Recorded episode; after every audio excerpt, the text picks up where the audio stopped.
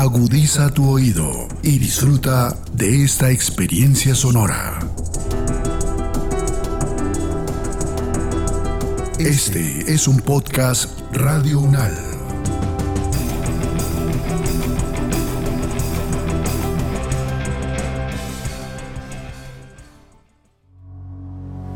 Los acontecimientos de actualidad y política internacional que fueron noticia en los últimos siete días, con una visión y análisis desde la academia. Análisis Unal. Análisis Unal. Siete días en el mundo. Bienvenidas y bienvenidos a la selección de noticias que hace Podcast Radio Unal para todas y todos ustedes. Esto es 7 días en el mundo y estas son las noticias más relevantes de la semana transcurrida entre el 2 y el 8 de octubre del año 2022 los conflictos, las relaciones entre los países, las elecciones presidenciales, regionales y legislativas, la conformación geopolítica del mundo en un recorrido por los hechos más importantes en los últimos siete días. Análisis UNAL, siete días en el mundo.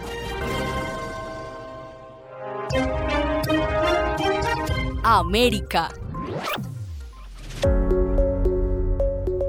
Con un fuerte favoritismo, Lula da Silva avanzó en la jornada electoral que se desarrolló en Brasil, sin embargo el porcentaje no le alcanzó para ganar en primera vuelta. El país suramericano elegirá a su próximo presidente en segunda vuelta el 30 de octubre, después de que ningún candidato alcanzara el 50% de votos necesarios para anunciar a un ganador. El líder político Luis Ignacio Lula da Silva logró el 48.11% de los votos frente al 43.47% del actual presidente de Brasil de ultraderecha, Jair Bolsonaro. En tercera posición se ubicó Simon Tebet con el 4.19% de los sufragios, seguida de Ciro Gómez con el 3.05%. La entrevista la realizamos con el profesor Tiago Rodríguez, quien es docente del Instituto de Estudios Estratégicos de la Universidad Federal Fluminense Fluminense de Brasil.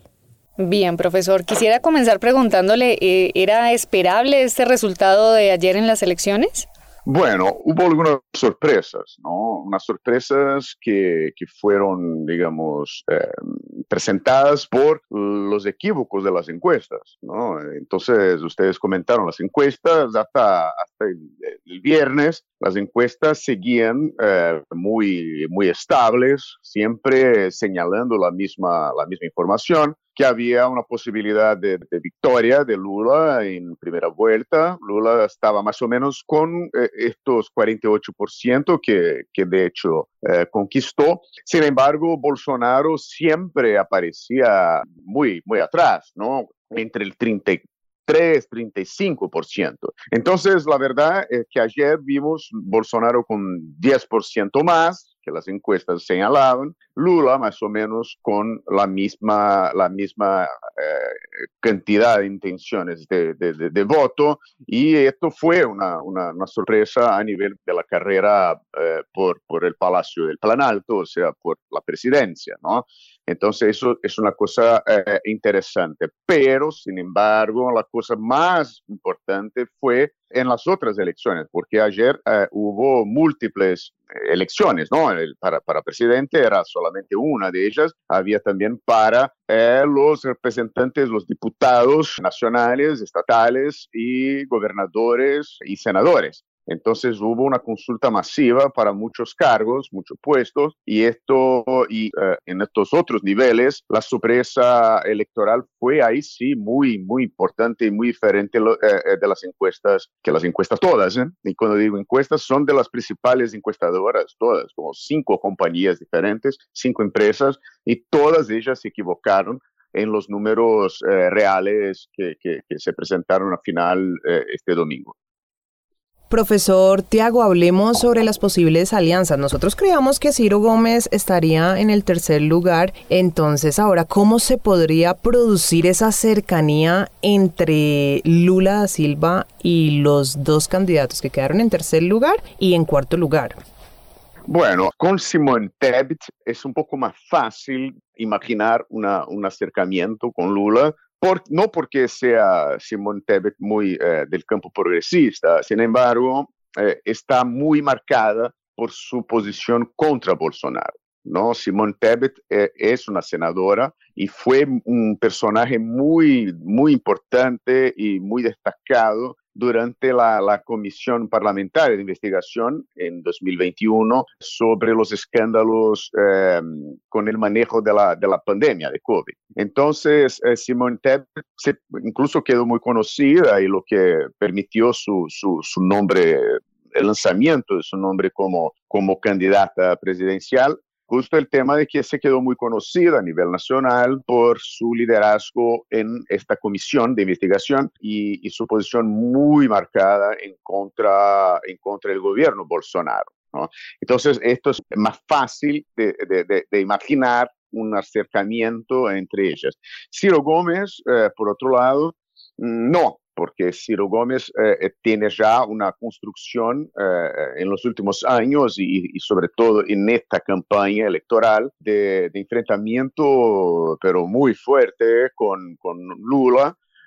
Y, fue un aliado de Lula. No, no nos olvidemos que, que, Ciro Gómez fue ministro del primer gobierno Lula, esto en 2004, 2005, y desde entonces hubo una, una pelea importante entre los dos, más de parte de Ciro de que Lula, ¿verdad? Y ahora, ayer Ciro dio una entrevista asumiendo su derrota y decía que, bueno, que iba a, evaluar la situación para ver qué haría, pero no se espera que haya un apoyo así abierto, un apoyo franco, sincero de parte de Ciro con relación a la candidatura de Lula para la segunda vuelta.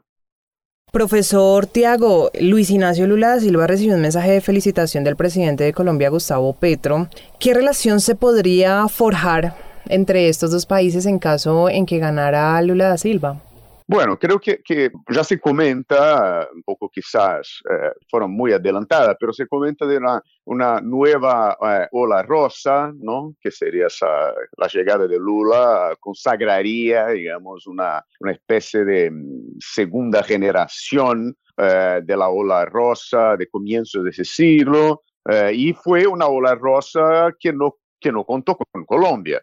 ¿No? Porque la hora rosa era eh, de Brasil, Uruguay, Paraguay, Argentina, pero eh, no incluía a Colombia y no incluía a Chile también. En su momento sí, con Bachelet, después no más, y, pero Colombia nunca.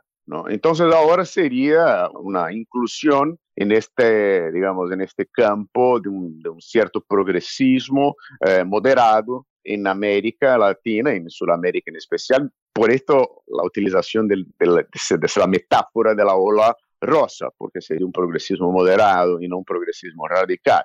Bueno, creo que, que se señala eh, lo que señala Petro en su apoyo a Lula y a Boric también, ¿no? Y, y, a Fernández en, en Argentina, sería una quizás un acercamiento que impulsara de nuevo algunas iniciativas que quedaron paradas o casi muertas en América del Sur desde 2014-2015, como por ejemplo la UNASUR. ¿no? La UNASUR, que fue una iniciativa de Brasil apoyada por muchos países, incluso por Colombia, y que quedó mm, prácticamente muerta por la ascensión de gobiernos de centro derecha en los últimos 10 años. Entonces creo que es importante para un proyecto, y, Lula tiene un proyecto eh, sudamericano, eh, y siempre tuvo, no es novedad. Eh, entonces creo que la entrada de Colombia en esta ecuación es el hecho más importante de una, para una articulación regional progresista que se puede esperar de una victoria de Lula, porque la primera vez que hubo algo así hace 15 años más o menos, 15, 20 años, eh, Colombia no estaba en la ecuación. Europa. La derecha triunfó en las elecciones de Bulgaria, aunque no le valdrá para gobernar en solitario. Resulta que la Comisión Electoral del país europeo confirmó la victoria del ex primer ministro Boyko Borisov y su partido conservador Ciudadanos por el Desarrollo Europeo de Bulgaria. El partido de Borisov se impuso con un 25.4% de los votos y a pesar de la victoria, el resultado no le bastará para formar un gobierno en solitario y deberá realizar algunas alianzas. El análisis del tema lo realizamos con la profesora Aneta Ikonomova, quien es investigadora y además es historiadora de la Cátedra Europa del Centro de Investigaciones y Proyectos Especiales CIPE de la Facultad de Finanzas, Gobierno y Relaciones Internacionales de la Universidad Externado de Colombia. Profesora Aneta, quisiéramos conocer su opinión inicial acerca de lo que fue esta jornada electoral allí en, en su país, en Bulgaria. Fue una jornada bastante difícil. Uh, hubo una participación muy baja. Al mismo tiempo tenemos distintos partidos que han ganado en sentido que están con un porcentaje alto, pero entre ellos parece imposible hacerse una coalición porque solo así se puede construir un gobierno y se puede ir adelante. El primer partido de Boyko Borisov es de un líder populista que estuvo más de 12 años en el poder. Eh, es un partido que sí parece como un centro, centro derecha, como una seguridad la cuestión es que es posible que nadie apoye el partido y entonces nos vamos a ir hacia un gobierno provisional. Profesora Aneta, se ha dicho que aunque la derecha triunfó pues en estas elecciones, no podría gobernar en solitario. ¿Cuáles serían esas alianzas que, por ejemplo, el Partido Conservador Ciudadanos por el Desarrollo Europeo de Bulgaria debería formar? Debería formar, pero claramente se vio en las elecciones anteriores, como se dijo, que hubo unos tres elecciones para Parlamento el año pasado. Esto es por razón que no querían hacer una coalición. Así que los que son del Partido Socialista, que pierde cada vez sus votos, uh, ahí es posible una coalición, pero no es suficiente. Después tenemos un partido que expresa la opinión de la minoría turca son búlgaros turcos, así lo entienden búlgaros musulmanes, que también es un porcentaje, pero no es suficiente para llegar al 50%. Y después el otro partido, que es un partido que apoya la Unión Europea, la OTAN, la guerra, es un partido que tampoco puede hacer coaliciones para llegar a, a 50%. Así que los dos partidos que están primeros a ganar, dicen que van a probar de hacer coaliciones, pero es muy probable que nadie quiere hacer coaliciones con ellos. ¿Por qué? Porque los partidos han tomado la decisión de guardar su perfil y no perderlo en estas coaliciones en cuales deben cumplir programas que son de estos grandes partidos y en este sentido va a ganar el presidente, un presidente que es muy extraño, es un presidente que parece que siempre está en el centro, pero tiene una formación y viene del Partido Socialista, así que es en cierto sentido prorruso y va a dar una política prorrusa con un gobierno provisional. Profesora, y en un gobierno entonces prorruso, esto prácticamente sería una ventaja para el presidente ruso Vladimir Putin. ¿Cómo sería entonces ese, ese acercamiento y esa relación entre Bulgaria y Rusia de acuerdo al resultado de estas elecciones? No, no significa esto. Desde aquí, desde Colombia, este escenario de la guerra en Europa parece Rusia de un lado y la Unión Europea, la OTAN y Estados Unidos al otro lado. No, no, no se trata de esta polaridad tan fuerte, se trata de algo tan esencial que creo que todos lo van a entender. Eh, el presidente búlgaro va a negociar para que Bulgaria tenga gas, porque si no tenga gas para este invierno, como otros países europeos va a entrar en una crisis muy grande. Entonces, negociar el gas no significa ir con Rusia y apoyar Rusia. Entonces, eh, este escenario es muy importante para Bulgaria, pero por otro lado, solo el partido pro-europeo, pro-Estados Unidos y la OTAN quiere que Bulgaria se mete en la guerra fuertemente. El resto quieren guardar distancia porque saben que esta guerra es muy peligrosa, pero vuelvo a decir, si no hay gas, este invierno va a traer una crisis tan grande y esto es muy peligroso. Profesora, y ya que usted nos está hablando del gas y que tenemos pues una cercanía por supuesto al invierno, entonces, ¿qué otro tipo de medidas se han podido establecer desde el gobierno búlgaro para abastecerse de gas por si de pronto no resulta una relación o un acercamiento con el gobierno del Kremlin?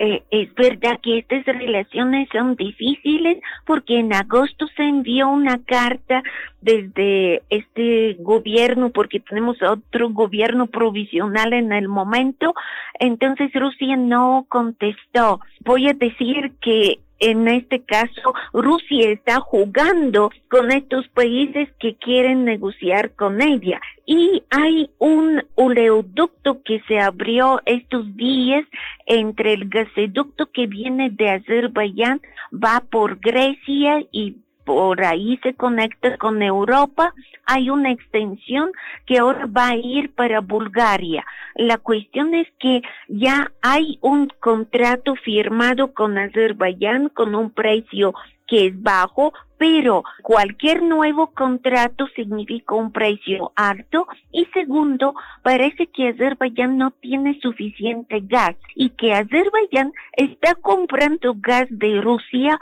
pero esto no se dice oficialmente.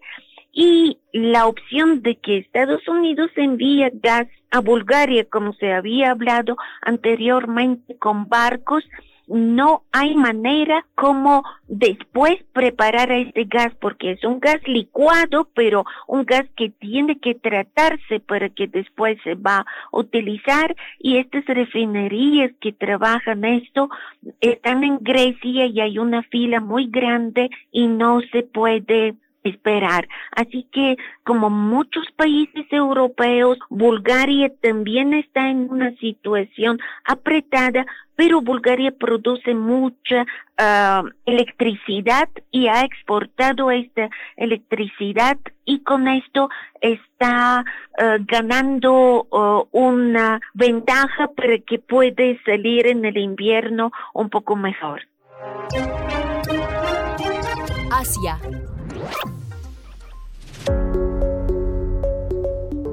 La OTAN realizó una alerta sobre el submarino Belgorod movilizado por Rusia, puesto que es capaz de lanzar proyectiles nucleares. Se trata entonces del K-329 Belgorod o portador del misil nuclear Poseidón, en lo que se teme podría ser una prueba del torpedo para provocar un tsunami radioactivo y una explosión cerca de la costa. La entrevista la realizamos con el profesor Eric Rojo, quien es analista internacional y también es experto en seguridad y es militar retirado. Quisiera comenzar preguntándole sobre, sobre este K329 Belgorod, que por estos días está causando cierta inquietud, sobre todo en, en Occidente, de, un posible plan que estuviera eh, gestando de alguna manera el presidente Vladimir Putin en medio de esta confrontación entre Rusia y Ucrania. Bueno, es muy interesante esta alerta de uno de los submarinos más sofisticados que tiene Rusia ahorita tratando de volverse a colocar como una potencia mundial como lo fue la Unión Soviética, aunque estamos viendo que eso no es fácil, dado que un país como Rusia no ha podido lograr sus objetivos en Ucrania, entonces están haciendo amenazas y una de las amenazas es el uso de armas nucleares lo cual es lo más tonto que puede ser, porque yo estoy seguro que dentro de su arrogancia, Putin sabe que nadie gana en una confrontación nuclear. Pero hablando del, del Belgorod y el Poseidon, Aquí lo interesante es un submarino bastante silencioso, que es lo importante en la guerra submarina, es quién puede viajar bajo el agua sin ser detectado. Y ambos países, Estados Unidos y, Rusia, llevan ese, ese tipo de enfrentamiento por muchos, muchos años. Este, incluso la película Hunt for Red October habla muy claramente de ese tema.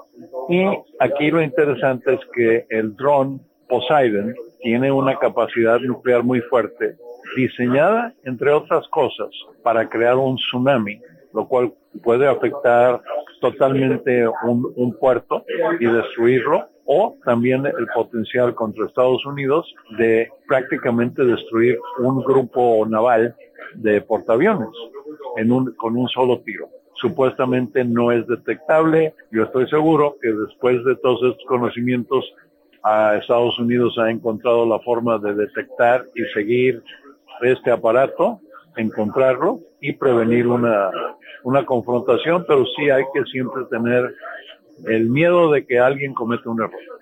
¿Cuáles serían las motivaciones, profesor Eric, de esta movilización del, del, submarino nuclear ruso, que pues ya la OTAN ha dicho que se, que se ha identificado, que hay pruebas de que sí fue movilizado? ¿Qué se puede estar buscando con esto? En primer lugar, crear una alarma, que es lo que ha hecho. En segundo lugar, hay analistas que consideran que, que puede entrar al Mediterráneo este, y poder destruir los, los, puertos eh, ucranianos de donde sale todo, todo el grano. Sin embargo, sería muy difícil por este que pase por el estrecho de Dardanelos y, y el este, y el Mediterráneo sin ser detectado y al ser detectado pues levantarían muchas medidas eh, anti ofensivas para evitar que un ataque se pueda llevar a cabo. Pero la política y la guerra van basadas en muchas amenazas, entonces esta es una amenaza silenciosa, sencillamente el mover el submarino, aunque lo hayan movido 100 kilómetros, es suficiente para crear la alerta. Claro. ¿Existe alguna legislación internacional, profesor Eric, en materia de seguridad y defensa que limite a Rusia o que, o que le impida hacer este tipo de, movilizaciones de, un arma nuclear? Para nada. Estados Unidos las tiene, eh, Francia las tiene, obviamente Rusia, el Reino Unido. Eh, sencillamente, las Naciones Unidas no es una organización que pueda legislar pueden hacer muchos dictámenes, pero solamente le hacen caso quien quiere hacerle caso. Y fuera de eso no hay manera de enforzar lo que digan las Naciones Unidas. Así es que, y la libertad de transporte marítimo va sobre cualquier otra ley hasta que alguien entre en aguas territoriales de otro país. Profesor Eric, ¿cómo califica usted qué revisión se puede hacer del momento presente de este conflicto allí en, Europa del Este? Que ya parece más que ser un conflicto ruso-ucraniano, parece ser ya un conflicto directamente entre Rusia y pues Occidente representado por supuesto en Estados Unidos. Bueno, aquí tocas el tema perfectamente. La intención rusa por parte de muchos colegas analistas es regresar a ser un poder mundial y poderse enfrentar y debilitar Estados Unidos junto con China. Entonces, muchos de estos movimientos van más allá de la invasión de Ucrania, que la están perdiendo porque al mismo tiempo que ha declarado el territorio ocupado en, en Ucrania ser parte de Rusia, los ucranianos están recuperando ese territorio. Entonces, mucho, muchas cosas están por suceder hasta que acepte o encuentre una manera de aceptar la derrota el haber declarado los territorios territorio ruso es una victoria pírrica porque está perdiendo los territorios. La respuesta que, ha dado el gobierno de los Estados Unidos, profesor Eric Rojo, en su concepto ha sido adecuada o, quizás eh, están entrando en, territorios o en terrenos donde no les compete. ¿Qué, opinión le merece esta, e, este papel que ha asumido el presidente Joe Biden? Bueno, independientemente de lo que haga el presidente Biden, Estados Unidos se comprometió cuando se deshizo la Unión Soviética a proteger a Ucrania a cambio de que Ucrania entregase sus armas nucleares, porque al, desintegrarse Ucrania tenía su propio armamento nuclear y lo entregó para poder promover la paz a cambio de la protección.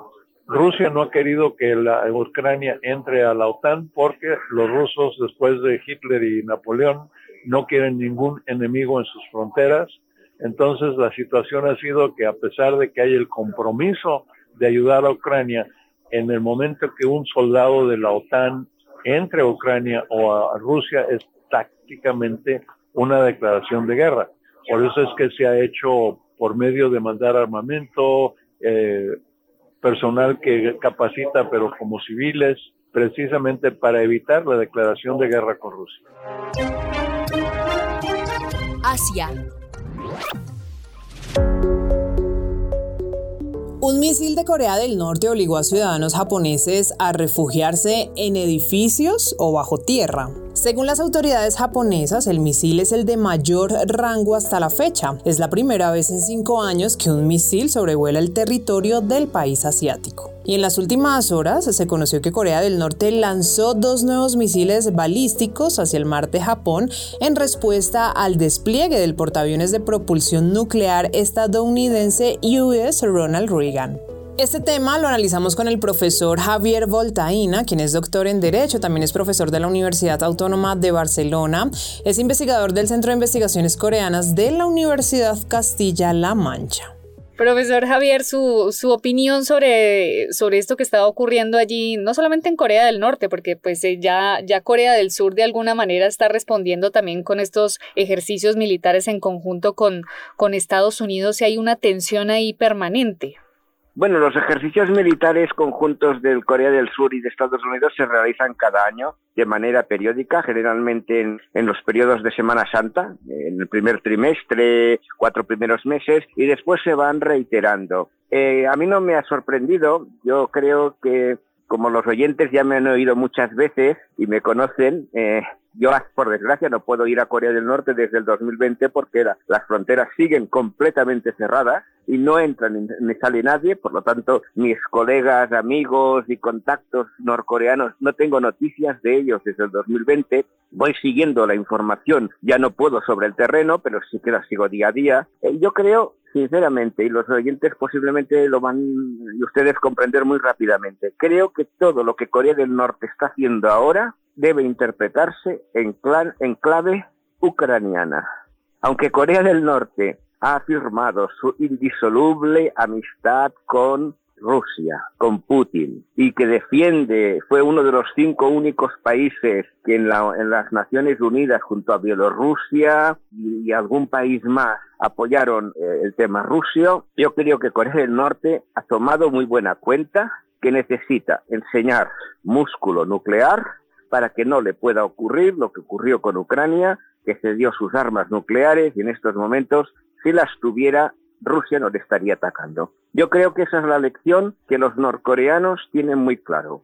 Pese a que apoyan a Rusia, porque les interesa estratégicamente, en el fondo lo que está diciendo el mensaje que creo yo, conociendo a los norcoreanos ¿eh? y conociendo a la dirigencia norcoreana, que la conozco relativamente bien, creo que el mensaje al mundo es, señores, no se equivoquen, nosotros sí que tenemos armas nucleares, lo que ocurre que Ucrania no tiene. Y por tanto, fíjense ustedes también que en la hoja política mundial del debate, Corea del Norte pasa desapercibida. Desconozco los medios de comunicación en Colombia, la prensa, eh, cuánto tiempo le dedica a Ucrania, pero debo decirles que los periódicos españoles, El País, La Vanguardia, El Mundo, tres, cuatro, cinco páginas diarias a Ucrania y un pequeño trocito a Corea del Norte y Corea del Sur. Por tanto, creo que en la agenda de Estados Unidos, de la OTAN, etcétera, el problema está en Europa, en Ucrania y además con una muy peligrosa deriva, porque ya se ha dicho que si hay un ataque,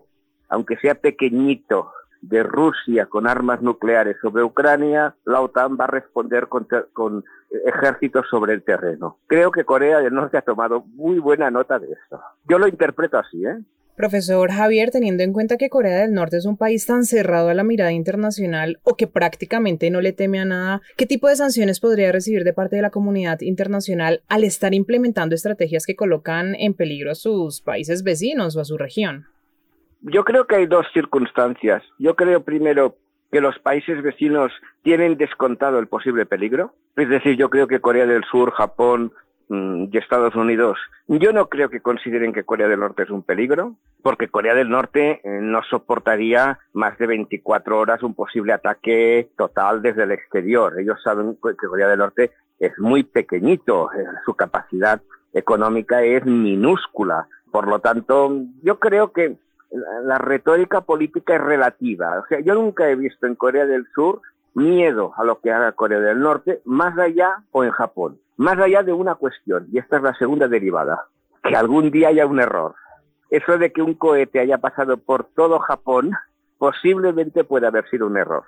Es decir, los norcoreanos tontos no son, pero pueden equivocarse. De la misma manera que se han equivocado los rusos, los ucranianos o cualquier ejército, a veces si lanzas cinco misiles, uno puede ser que cabe donde no toca. Y eso sí que les debe dar miedo. Y posiblemente lo que ha ocurrido aquí es que ha habido algún problema en el lanzamiento. Por lo tanto, creo que no hay un miedo a que Corea del Norte haga algo si no le atacan, pero sí que es cierto que se puede producir, es aquello imprevisible, la alineación de los, de los planetas y el resultado final sea que un día haya una desgracia no prevista. Eso sí que me da miedo a veces. Profesor Javier, la situación que se vive en esta región asiática, pues uno la podría interpretar como un toma y dame, es decir, Corea del Norte enseña su poderío militar sin mayor temor y de inmediato hay una especie de respuesta por parte de Estados Unidos, de Japón y también Corea del Sur. ¿Esto podría conllevar a algo más que solo unos ejercicios militares o simulacros de defensa? Es muy buena pregunta, sinceramente. Todo Ondaka, yo diría que es como un baile. No sé si sería como un tango eh, o sería eh, otro tipo de baile, pero es evidente que sí. Es que es constante, es, constante esa dinámica. Pero tengan en cuenta que hay un factor importante. Corea del Sur no tiene absolutamente ninguna ganas de ningún conflicto bélico. Estamos hablando de, una de las potencias, es la tercera potencia económica de Asia. De toda Asia, solo está por encima de él Japón y China. Y va al ritmo, supera económicamente a prácticamente muchos países, bueno, prácticamente a, casi todos los países del mundo. Entonces, Corea del Sur, lo que menos le interesa es un conflicto bélico. Y segundo, los surcoreanos jóvenes se han olvidado del norte. Los jóvenes no tan jóvenes. Tengan en cuenta usted y tengan en cuenta los oyentes que la división de Corea es desde el año 45, del siglo pasado. Es decir, dentro de 20 años hará un siglo que están separados.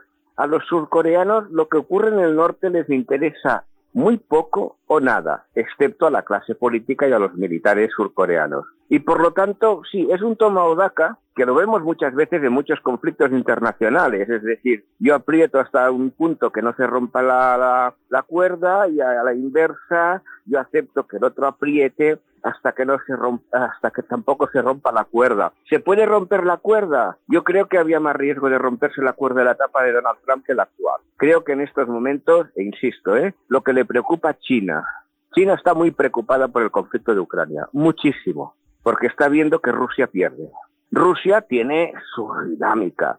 Estados Unidos le está preocupando mucho el tema de Ucrania. La Unión Europea en estos momentos le interesa muy poco lo que haga Kim Jong-un. Yo creo que en ese momento, pues realmente el sur y el norte quizás están más independientes que nunca de influencias externas porque el debate es otro. Entonces sí, es un toma de daca o un baile. Yo preferiría definirlo como un baile. No sé si el tango es el más, el mejor, porque en el tango dicen que domina el hombre, pero dicen, no sé, yo no sé bailar tangos, pero este es un ritual, es un ritual de apareamiento en donde nunca se va a producir el apareamiento final que sería la unificación, a mi juicio.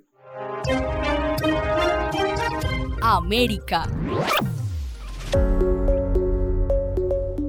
Hace unos meses, desde el Instituto Nacional de Salud, hicieron un descubrimiento inesperado mientras analizaban en el laboratorio de microbiología algunas muestras de agua recolectadas durante varias investigaciones. Entre ellas se encontró una mezcla de agua dulce que fluía de la tierra y agua de mar que se había recolectado a más de 400 kilómetros de Bogotá en el noroeste de Colombia. Después de algunas pruebas, los científicos descubrieron rastros del patógeno llamado Candida auris. El tema lo desarrollamos con el profesor Carlos Arturo Álvarez Moreno, quien es infectólogo, es docente de la Facultad de Medicina de la Universidad Nacional de Colombia y además es coordinador nacional de estudios COVID-19 en Colombia para la Organización Mundial de la Salud. Profesor, hablemos entonces sobre el hongo Candida auris, cómo se podría definir y qué impacto podría tener en, en esta parte del mundo.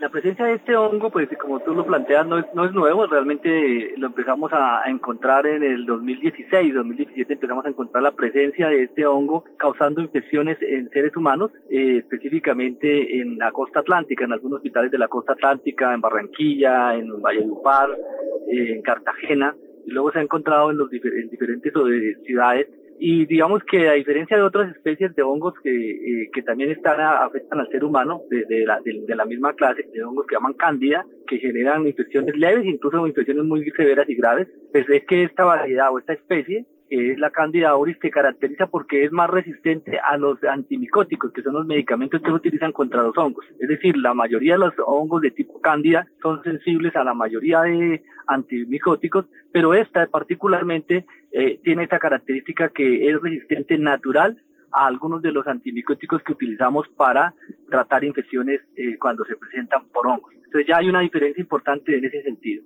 La otra característica es eh, en que pues ha llamado la atención desde que empezó a aparecer, que no solamente fue en Colombia, sino en varios países del mundo, tanto en Asia como en Europa y, en América, es que casi empezó a, aparecer simultáneamente. Es decir, que eh, casi que pareciera que por alguna razón en estos tres volúmenes continentes ah, hizo algo que este hongo empezara a llegar a los seres humanos o que se identificara. Y eso pues siempre ya, ha llamado la atención. Y una de las hipótesis que se plantea es justamente que su reservorio, donde está ubicado, es en eh, aguas eh, salinas. Y eso también lo, la, segunda hipótesis que se plantea es si es cierto que está en aguas salinas, ¿cómo llega al ser humano? También hay una serie de, de hipótesis de por qué puede a, a través incluso por aves migratorias poder llegar a, cerca al ser humano, luego colonizarlo, es decir, empezar a formar parte eh, o circular entre seres humanos y de esta manera mantenerse. Pero para tener este punto hay algo que también se ha planteado que tenga que ver con el cambio climático, que sea uno de los eh, cambios en que pequeños cambios de temperatura eh, en el ambiente hagan que este hongo tenga mayor capacidad de crecer y por lo tanto estar disponible para que pueda colonizar a aves y al ser humano. Profesor, ¿cuáles son los lugares donde más frecuentemente se producen las infecciones por este hongo?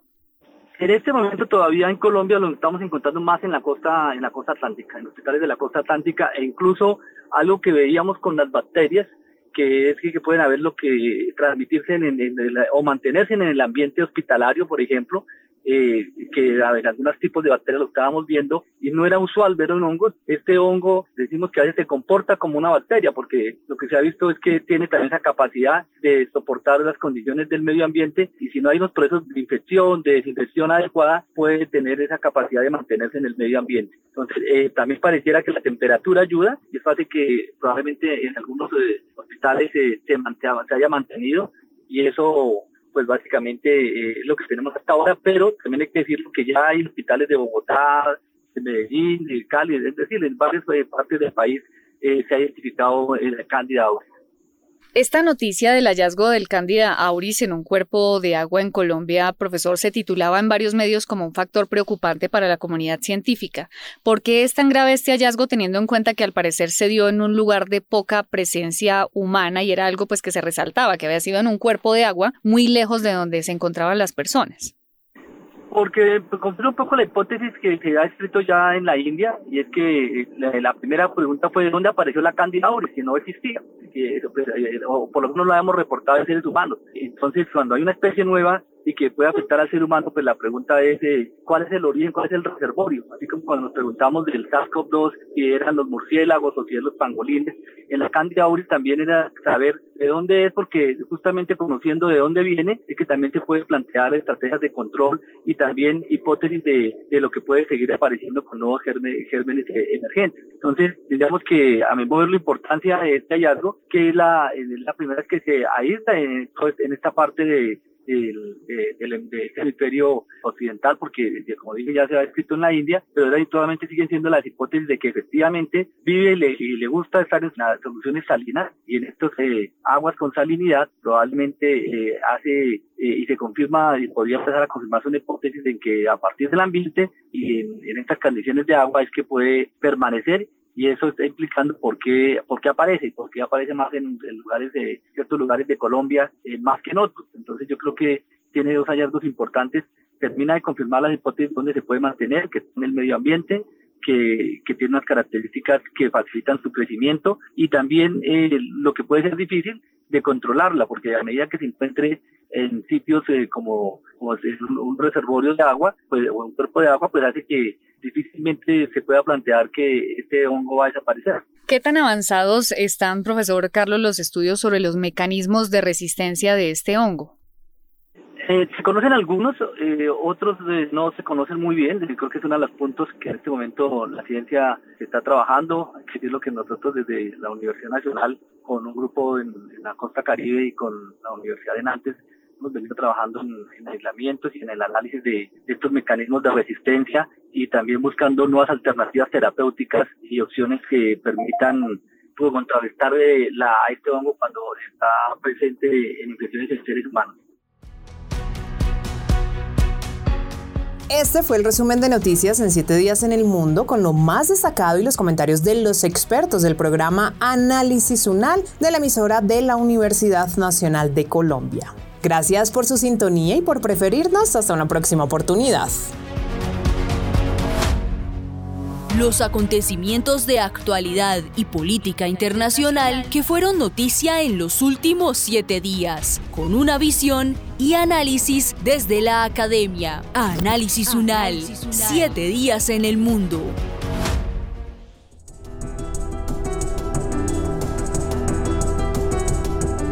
Las opiniones aquí expresadas son de entera responsabilidad de sus autores y solo comprometen a los realizadores de este podcast. No representan necesariamente el pensamiento de Radio UNAL ni la posición oficial de la universidad.